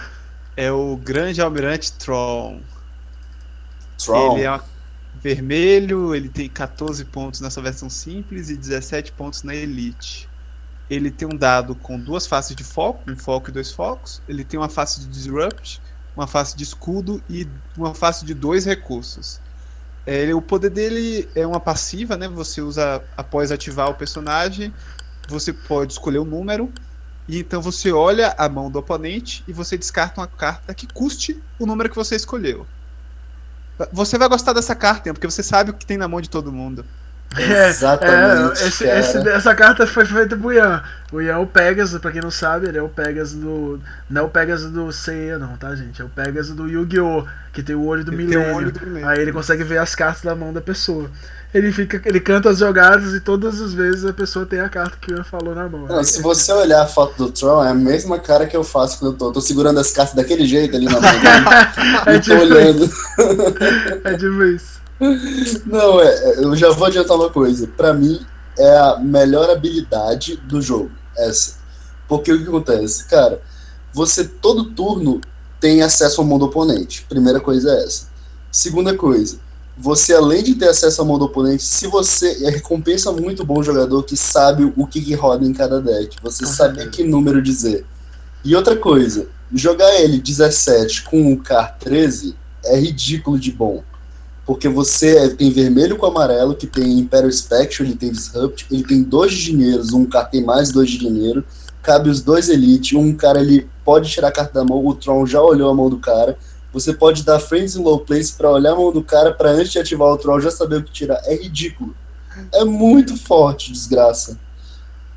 Cara, esse Troll, ele, é como você falou, ele recompensa muito o cara que sabe fazer a leitura de jogo. É. Muito. Com certeza. Essa carta as pessoas podem olhar, achar fraco, mas esse poder dele é muito bom para quem é, a, joga a, em níveis avançados do jogo. É, a skill dele é fantástica mesmo. Eu também acho que é, é eu também acho que é a melhor do jogo no momento, assim.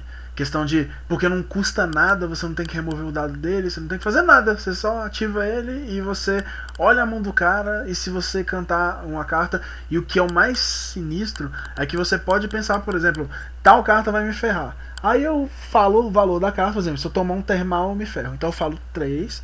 E aí eu uso, abro a mão do cara, não tem um termal, tudo bem, tô tranquilo esse turno. Tem um termal, ah, que pena, perdeu o seu termal que ele ganhar de mim. Então assim, é você consegue.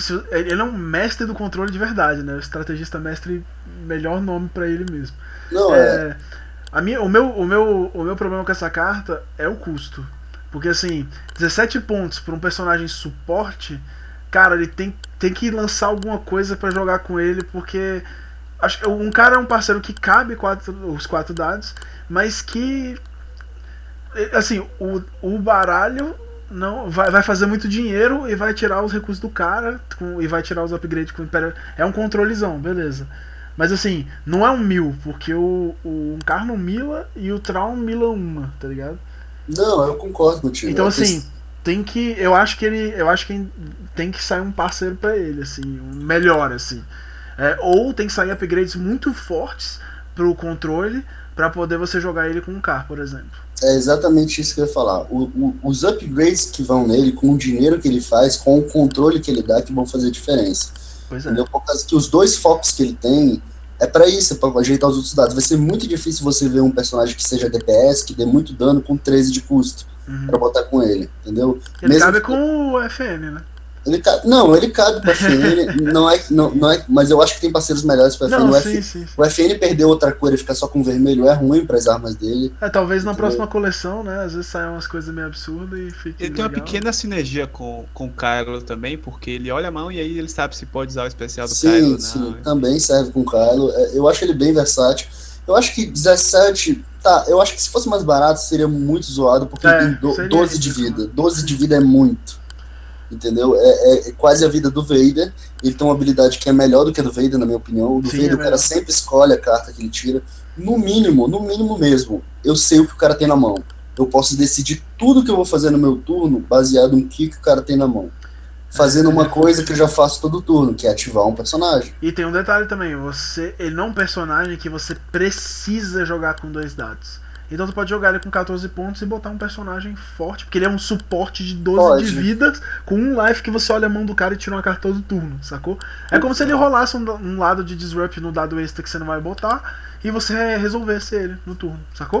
O, o então, problema assim, de botar ele é... com 14 pontos é que de 14 para 17 são só 3. Se você põe 14 sobrando 16, não cabe nada muito bom que mesmo com dois dados, não vai fazer nada. É melhor não, não, sim, Elite. Sim, mas a gente não sabe o que, que vai vir. Às vezes vai vir claro. alguma coisa de 16 pontos que faça realmente um impacto grande com ele e fique massa, sacou? Tô falando sim, assim, sim. pensando no que vai vir. É, jogar com um dado com ele talvez não seja ruim, porque a habilidade dele não depende do dado. É por isso que o, que que o dado é caro. Ou por isso que a carta é cara. O dado não é caro, né? O dado é 3 pontos. Mas a carta, é, para botar ele em jogo, é caro. Então, Sim. assim, é, é, às vezes é uma coisa a se pensar. Botar ele como se fosse o Raider, sacou? Num, num deck em que o outro personagem é forte pra caramba e é elite 16 pontos, sacou? Sim, concordo, concordo. É, fazendo uma comparação direta, assim, para mim ele é incrivelmente mais forte que o Krennic. O Krennic ele faz um, demais, demais. um pouco de tudo, mas meio que não faz nada, entendeu? Ele pelo menos ele tá dizendo o que ele veio. Ele é, é um personagem de suporte que te dá controle do jogo, entendeu? Você mesmo que você vai, cara, mesmo que você vai perder, você sabe que você vai perder antes do seu oponente. Porque se você, se, você, se você é um bom jogador, você já sabe em que ordem seu oponente vai jogar as cartas. É. Então, tipo, se o seu oponente errar, um misplay dele. Entendeu? É, tipo isso. É, o... E assim, ele, ele, tem as coisas inéditas. Por exemplo, ele é o primeiro personagem de, vamos assim, suporte que tem mais que 15 pontos. Uhum. Ele é o primeiro personagem que tem dois de recurso, uma face de dois de recurso sem modificador.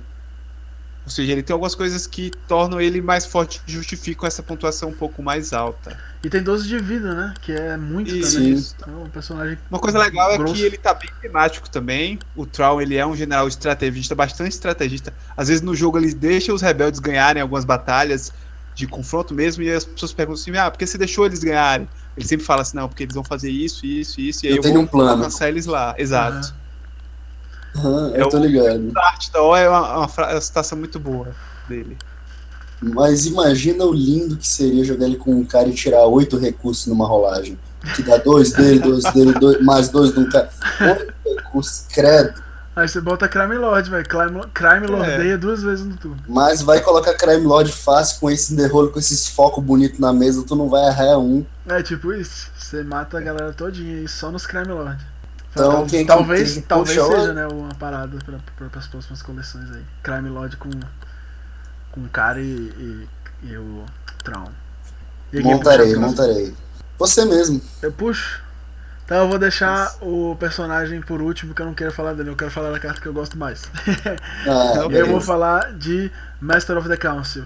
Mestre do Conselho, né? É, custa 4, é um upgrade é, de herói azul.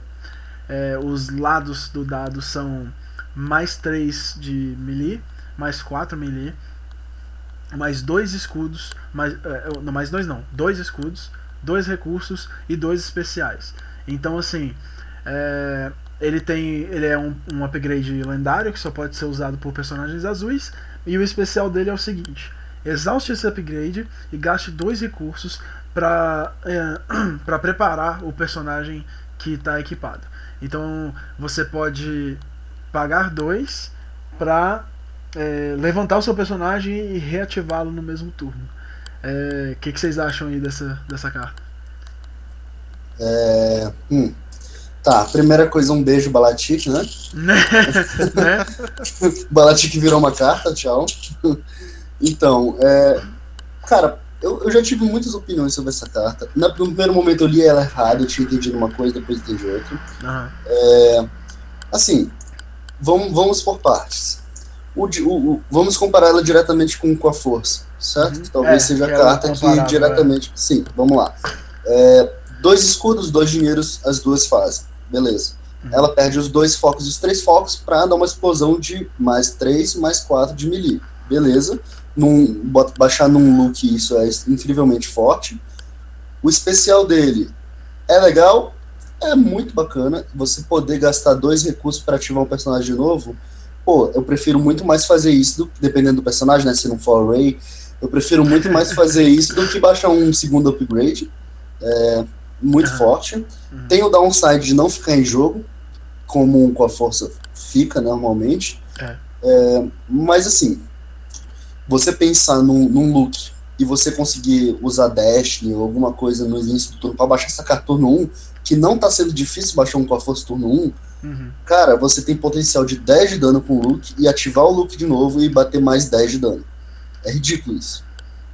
Não, 10 de dano na primeira não dá porque você vai usar o especial do, É, do, do mestre do conselho. Beleza, mas enfim, se eu bater pelo menos 12 de dano, somando a- as duas rolagens do Luke, sem contar que o Luke, toda vez que ele ativa, ele compra uma carta. Então eu vou comprar duas cartas, eu vou ter mais duas cartas de rerolagem. Ainda tenho muita. Cara, eu acho muito boa, mas ela é. um- algumas. Porque o que acontece? Eu vou falar uma coisa que eu vi nela e eu acho que isso vai mudar a mecânica do jogo. Porque ela é o primeiro upgrade que se chama Title. É upgrade Title, não é uma melhoria é, habilidade Uhum. certo? Então, talvez é, o Ezra ele apareceu nessa coleção. Muita gente está falando que vai aparecer o Holocron Jedi. Uhum. Talvez exista um Holocron em que você puxa, coloca esses titles, mais graça, mais barato, os títulos. Uhum. Não sei, é um chute. é, pode ser que nem apareça o Holocron, pode ser que esse title não sirva para nada. Essa segunda opção eu acho que meio difícil de acontecer, porque a Fantasy Flight não ia fazer um, um upgrade title, um upgrade diferente, para não servir de nada mecanicamente falando.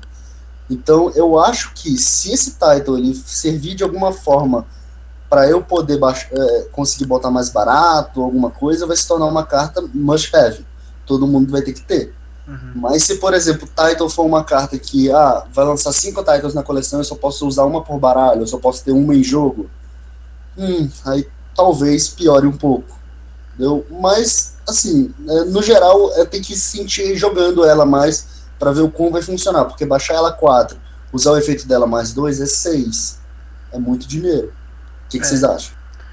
É, Exato, eu acho que ela é uma carta que você tem que, que jogar em personagens que vão sobreviver muito tempo, porque ela é diferente do um com a força que você podia jogar no Array que é mais frágil. e que tá ela não fica em morrendo, às jogo. vezes, né? Ela vai morrer e você joga pra ela morrer mesmo. Exatamente. A jogada é Essa diferente. carta não. Essa carta é uma aposta de alto risco. Eu vou botar no personagem aqui porque eu sei que ele vai viver até o final do jogo. Eu Uhum. ganhando ou perdendo. Sim, é, é uma carta que ele baixou ela, aquele personagem vai morrer. Vão atrás Exato. dele de todo jeito.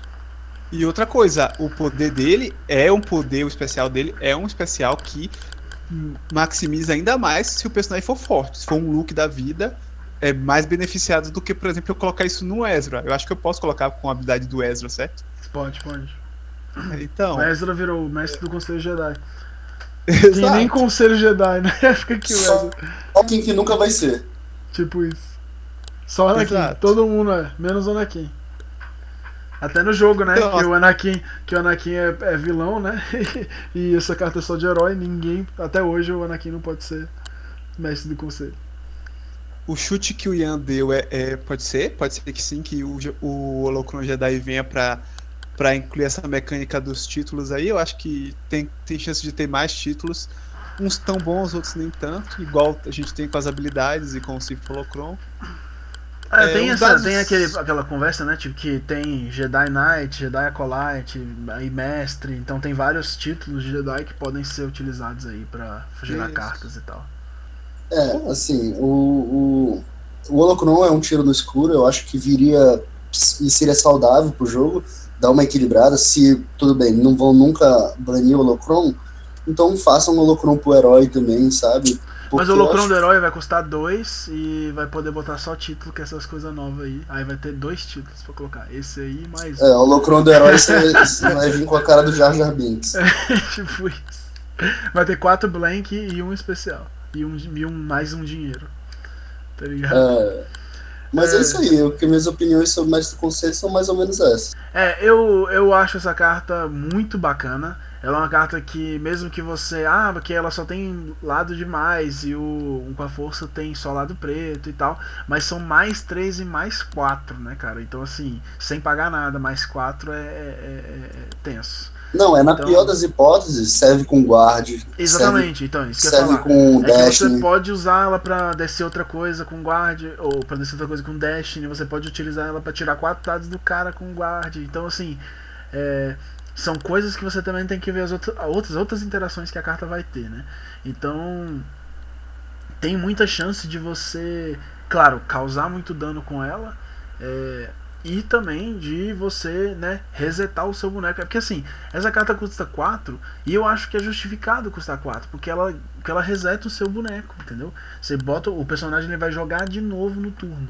Então assim, se você, se o cara vacilar e você der uma, uma, uma skill play nele, o cara clama, você desce isso, rola um personagem, aí você pode resetar o teu boneco e atacar de novo com o personagem. Às vezes só isso, mesmo que seja um personagem fra- mais fraco, só de você ter dado essa skill play, por exemplo, você ativou seu personagem primeiro e o cara não, beleza. Aí ele aí já, já ativou o principal. Aí vai tem só um suporte que tá mais ou menos ali azul, sei lá, uma Padawan que seja. Aí você vai e coloca mestre nela. É, inclusive, é, inclusive paga um a menos, né? Pra, pra descer na, na, na Padawan. É, ou eu tô enganado. Um é só arma. Só arma? É, acho eu tava na que eu dúvida só- se era só arma. é. Mas Ah, enfim, mas enfim, ela é azul e você pode descer, beleza. Aí você de- desce, né, na Padawan e. É, É arma. e aí o cara, né? Ah, não, beleza. É, mas aí você desce na Padawan e o cara tava sendo assim, né? Pô, ele vai ativar essa Padawan e vai me dar 2 de dano. Aí você vai desce isso daí, a, sei lá, a- dá 2 de dano com a Padawan, mas você reseta a Padawan e dá mais 6. Sei lá. Entendeu? Então, fora os outros upgrades que podem ter nela, né? Sim, isso Então- já paga. Então, assim, é, só de você ter dado 8 com uma Padawan no cara, sem o cara nem ver, tá, já, já faz um- uma diferença absurda. Eu acho que 2 pra você pagar 2, né, Pra poder você levantar o personagem, eu acho justo, porque são é muita chance de você tirar esse lado primeiro, né, que são dois, dois especiais. E segundo que é, mesmo você pagando 4 pra descer, né, que é um pouco caro, é, você não vai pagar 4 de vez, né? Você vai, você vai dar override em alguma coisa, sei lá, você vai pagar 2, sei lá. E. E o deck, e o deck meio que vai estar preparado para esse momento, né? De você pagar 2 e, e, levantar o personagem e usar de novo. E é aquela coisa, é que nem o Balatic, cara. Se você às vezes usar ele uma vez, uma vez efetiva mesmo, você ativou ele ali, reativou e deu um pouco de dano a mais, já é o suficiente para você ganhar a partida. O cara não consegue voltar. Então, então às vezes um skill play de você botar mesmo que seja um personagem mais fraco, para você dar aquele kill, é, para você dar aquela enfraquecida bruta num personagem. E o cara, ou então fazer o cara largar o teu personagem principal para ir bater no cara que tá com o mestre é, do conselho, porque é realmente um, um uma, um investimento ali de, de, de recurso num um personagem que às vezes não é tão forte. Mas o cara, tá porra, tá com o mestre do conselho, tem que matar. Aí o cara vira para ele você consegue ficar mais tempo vivo com os dois e finalizar o cara. Então, assim, são, são opções. Eu acho essa carta interessante, eu acho que ela vai jogar sim. Principalmente, principalmente no começo, que a galera vai querer testar. Mas eu acho que ela tem espaço sim para jogar nos decks aí. Eu acho que é uma carta que, que tem chance de jogar bastante. Sim, é, é, eu acho que a Fantasy Flight foi bem feliz na escolha de no, o game design do jogo, né? Escolher que seja dois recursos para ativar o personagem, porque é uma carta que a partir do momento que ela entra em jogo, todo turno eu vou ter dois recursos, teoricamente. Sim. Então eu vou poder usar ela todo turno. E, e no deck... late game é meio que isso, né? Você acaba não, não gastando aqueles recursos. Aqueles recursos são para removal, e como tem muito removal de zero hoje, você então, consegue guardar aqueles dois para alguma coisa. Entendeu? Então, eu ia é... falar justamente isso. Deck de heróis azuis Qui-Gon Ray, por exemplo, usam muitas cartas de custo zero, uhum. não precisam desse dinheiro, e fazem também muito dinheiro. É, e interessante também, se você botar isso e o personagem for caçado até a morte, você sempre pode trocar pelo um com a força, é. que é o mesmo custo. Sim. Então, é, é, uma carta bem versátil, eu acho que vai rodar. É, é, bom ressaltar só uma coisa que eu falei que quando eu li ela primeiro eu tinha lido ela errado, ah. é que é importante saber que quando você usar o especial, você exausta ela, você não pode fazer isso infinitas isso, vezes. Isso, uhum. Porque senão ia ser um roubo desgraçado você ficar rolando especial, ativei o personagem. Rolou especial, ativei o personagem. Credo. Isso é muito ridículo. É só uma vez por turno que você pode fazer isso. Beleza, então eu vou puxar aqui a última carta. Puxa aí. Que é o próprio careca que aparece na foto do Mestre Jedi, que é o famoso Mace Windu, Samuel Jackson, campeão Jedi. E é uma carta que também estourou os olhos de muitas pessoas, explodiu cabeças e vamos lá. É uma carta herói azul, que tem um custo 16 barra 22 para o seu Elite, tem 12 de vida, é, dá um ele é, o, ele é o herói mais caro no momento, né? É o herói mais caro no momento, é o herói que. É o, é o famoso herói Vader, né? É, tipo... é o herói que cabe com, com só mais. É, que nem o Luke, né? Mais ou menos era enfim, ele cabe assim, no máximo com uma Maz, é um herói não cabe com uma Ray, que é bem importante ter botado ele 22. Uhum. Enfim, vamos explicar o porquê. Ele tem dois lados, é, um lado 2 melee, um lado 2 melee, um lado 4 melee pagando, um lado de escudo, um lado de recurso, um blank, a ação dele, você pode remover um, o dado dele para derrotar um personagem que tenha dois ou menos de vida, ou seja, se o personagem do cara tá com dois para morrer, o cara pode ter infinitos escudos que passa os escudos e mata ele. É um personagem totalmente agressivo. É, ele, assim, já adiantando um pouco a minha opinião sobre ele, é, de cara eu pensei muito forte, porque seus olhos lados, dado. Depois eu pensei, cara, é complicado porque matou ele meio que é, é o esquema do, do Luke Akbar Uhum. Você matava o Luke e o deck morria. É um personagem que é muito forte, mas se pega uma equipe que tem muitos personagens, três personagens, por exemplo, com uns 28 de vida, é difícil mesmo com esses lados e carregar isso, entendeu? Então, sei lá, eu ainda estou muito receoso em relação a ele. O que, que, vocês acham? É, ele vai, sem dúvida nenhuma, ele é um personagem central do seu deck quando você colocar ele, porque é. ele vai tomar 90% dos pontos, é muito ponto que ele, que ele ocupa. É um personagem bastante agressivo, ele, as faces dele são até mais agressivas do que, por exemplo, o Vader. E assim, o, o Vader, querendo ou não, ele vê jogo, ele tem um de vida a mais, ok, ele tem é, um ponto a menos ali também na, na versão Elite. Mas é um personagem que vê muito jogo, um personagem que tá brigando sempre ali pelos top 4 do campeonato e tal. Eu acho que o, o Indo, a gente é, ainda não viu todas as cartas da coleção e tal, mas é um personagem que pode sim ver, ver, é, ver o meta, né? Ver os, os principais decks. É, a carta que a gente falou anteriormente, o Mestre do Conselho, é uma carta que pode ser encaixada nele. É o tipo de personagem que você encaixaria essa carta tranquilamente. É, duas faces de 2 de dano sem pagar, que já dá uma consistência boa de dano, e uma de 4 pagando, ou seja, 4, acho que é o único personagem que tem uma face de 4 de dano, mesmo que você pague para usar isso. Uhum. Enfim, ele é realmente muito agressivo. O Ian falou de muitos personagens da mesa e tal, mas a habilidade dele, eu acho que a ação dele, né, no caso, a de remover o dado e matar o personagem com dois, acho que até ajuda com isso, porque quando você tem muitos personagens, você acaba espalhando dano, mas sempre tem um que tá por dois ali e você não consegue matar, enfim. É, acaba meio que ajudando nisso também. É um detalhe que é interessante sobre a, a habilidade dele, é que assim, é, eu não acho a habilidade dele forte.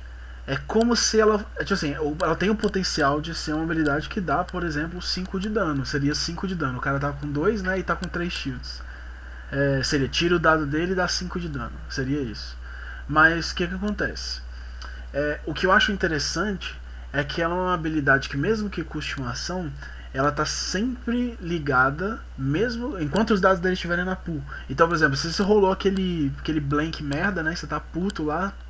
E, mas mesmo assim, se você conseguir descer o life do cara, e como ele é Jedi, né? Como ele é azul herói, tem cartas que te ajudam nisso, Synchronicity, por exemplo que você pode ir milando o dano do cara aos poucos é, através dos escudos e chegar um ponto em que ele tá com 2 de vida, você tira aquele blank e mata o personagem dele. Então ele é um personagem que ele, eu não acho ele forte, eu, eu, eu, tenho a mesma opinião do Ian. Quando eu vi, eu falei, tá, poxa, o bicho é, é bruto. Tanto que ele chegou para quebrar a festa. Não sei se vocês viram o flavor test dele ali. É, mas ele. Mas assim, é, eu até, até brinquei no grupo, fiquei falando, ah, eita porra, overpower, não sei o que, no grupo do WhatsApp. É, mas foi mais pra sacanear, porque assim, eu já tinha percebido que não é, eu não acho ele tão absurdo. Ele é realmente o personagem que você vai all-in no deck, ele é o equivalente do Vader. É, e eu acho ele. Eu, mas eu acho ele um personagem que a galera, dependendo do que vier aí na coleção e tal, ele é um personagem que, que eu acho que vê jogo sim. É, do mesmo jeito que, eu, que. Por que que acontece? Do mesmo jeito que a gente viu o Palpatine quando saiu, né? A, o spoiler, que foi um dos primeiros também da coleção, a gente ficou, pô, não dá para jogar. Por quê? Porque a gente não tinha noção do que, que tinha saído, pô, parecia ser muito ruim. Aí depois, pô, parecia ser bom demais. Aí de repente a gente viu que ele tá jogando, entendeu? Então assim, não é a melhor, não é o melhor deck, mas não é um deck ruim, é um deck que tá é, indo bem em alguns campeonatos e tal. Então é, eu acho que o Mace vai ficar nesse patamar, a não ser que saiam mais upgrades, mais coisas fortes. Tá todo mundo pedindo, né, o sabre de luz rosa dele. É, todo mundo falando, ah, pera, tem que sair o sabre do Mace e tal. E, e com certeza deve sair, não, não sei se nessa coleção, mas no futuro. E, e dependendo da habilidade, pode ser a coisa que vai falar assim, pô, não, com certeza tem que jogar um Mace com esse sabre. E um último detalhe é que pode ser que saia um personagem que seja um bom par para ele também, né? Porque 8 pontos são normalmente é o custo dos personagens não elite, né? Ou não elite, não, desculpa, não únicos. E e aí dá pra sair talvez alguma coisa que combe com ele legal, que pode, por exemplo, pode ser a galera falou, né, botar a Masa e tal, que realmente ajuda, né, a resolver os dados, se sair o foco da Masa, você você resolve ali um mais 4, o 4 dele ali, etc. Mas não necessariamente Amazo, às vezes um personagem não único que tenha uma habilidade legal também para combater com ele, que pode vir aí na coleção. Sim, eu concordo. Eu, a Padawan é um bom, bom, bom parceiro. Uhum. É, assim, a mais é a questão do seguinte, ele tem acesso a fast hands, né? E é fundamental Sim. ele ter acesso a fast hands. O é que legal, Palpatine, legal, o que é. Palpatine pena muito é não ter acesso a fast hands. é sempre poder ser controlado pelo oponente. Aham. Então, tipo, sempre um dado do Mace vai ter que ser controlado necessariamente se ele virar meta. Entendeu? Então muita gente vai rodar controle. Isso atrapalha bastante ele. Então o Fast Hands ele, ele meio que resolve um pouquinho isso, você garante o melhor dado sendo resolvido. Beleza. É, o problema comparando ele com o Vader, pra mim é o seguinte: Vader tem Force Strike, Vader Sim. tem é, a, a- aquela Sim. carta Rise Again, que mantém ele vivo. Se vier mais cartas de cura pro baralho dele, talvez. Mas 12 de vida, sem acesso a Dugin, sem acesso a médico de campo, sem acesso a muita coisa que cura, não sei se ele consegue ficar tanto tempo vivo, não.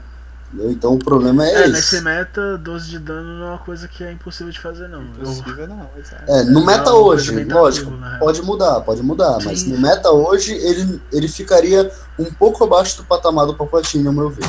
Sim, sim. É, e aí, é. aí entra no que eu falei, né? Depende muito do que for vir também de opções aí pra colocar junto e, e no deck dele e tal. Pois é, uma coisa interessante também é que ele comba bem com a, a Vibro Knife, porque dá o imbloqueável e depois usa a habilidade dele pra matar o personagem. Sim, sim. É, e uma coisa assim que falaram do sabre dele, eu acho que não vem nessa coleção, porque eles já lançaram uma carta de equipamento azul, herói, e que é única. O sabre dele, se vier, também acredito que vai ser um item único. Acho que eles não vão lançar dois numa mesma coleção, acho muito difícil. Ainda mais dois de azul herói. Assim, acho que. Pra próxima, quem sabe? Pra essa, acho que vai ser a carta que já foi mostrada, que é o Mestre do Conselho. É, é uma, é uma boa. É um bom. Uma boa visão, assim, de, de- do que eles têm feito mesmo. Pois é, aí se, se encerra né, as cartas spoiladas no momento. É, a gente mencionou aí todas as cartas que foram comentadas, fora essa, a gente tem na imagem da, da, da, da página da Fantasy Flight tem o Chopper, né? É, dá pra ver o, o dado dele, né? Ele custa um, um suporte é, único, né? O Chopper. E ele tem um lado de 1 melee, outro lado de 1 melee, é, um lado de Disrupt, um de dinheiro, um especial e um blank. O especial dele não dá pra saber o que que faz. E é isso que eu acho que vai ser o diferencial dele, né? Pra saber se ele vai jogar ou não. É, Porque para o suporte, para um suporte fazer muita diferença, o suporte ser, ser interessante, ele tem que ter um especial bacana. E ele tá no preço certo, que eu acho, para suportes, que é um, que é um, um uma coisa que você não vai pagar muito, não vai dedicar seu turno inteiro para fazer. É, porque um dos problemas do, do R2, na minha opinião, é que ele custa 2, apesar da habilidade dele não ser ruim, é, ele por 2 você usa o C3PO que custa 1 um, e, e eu acho muito mais roubado do que o, o R2 É, é, que custa 2. mas E assim, o BB-8 vai ficando esquecido? mas o BB-8 aqui é a máquina, na verdade o BB-8 é o melhor de todos, né? Porque você rola o dado junto com o BB-8 no especial e aí você não gasta o BB-8, pode rolar de novo e aí você combi pá, só que não, né? BB-8 tá vindo aí no Nacional.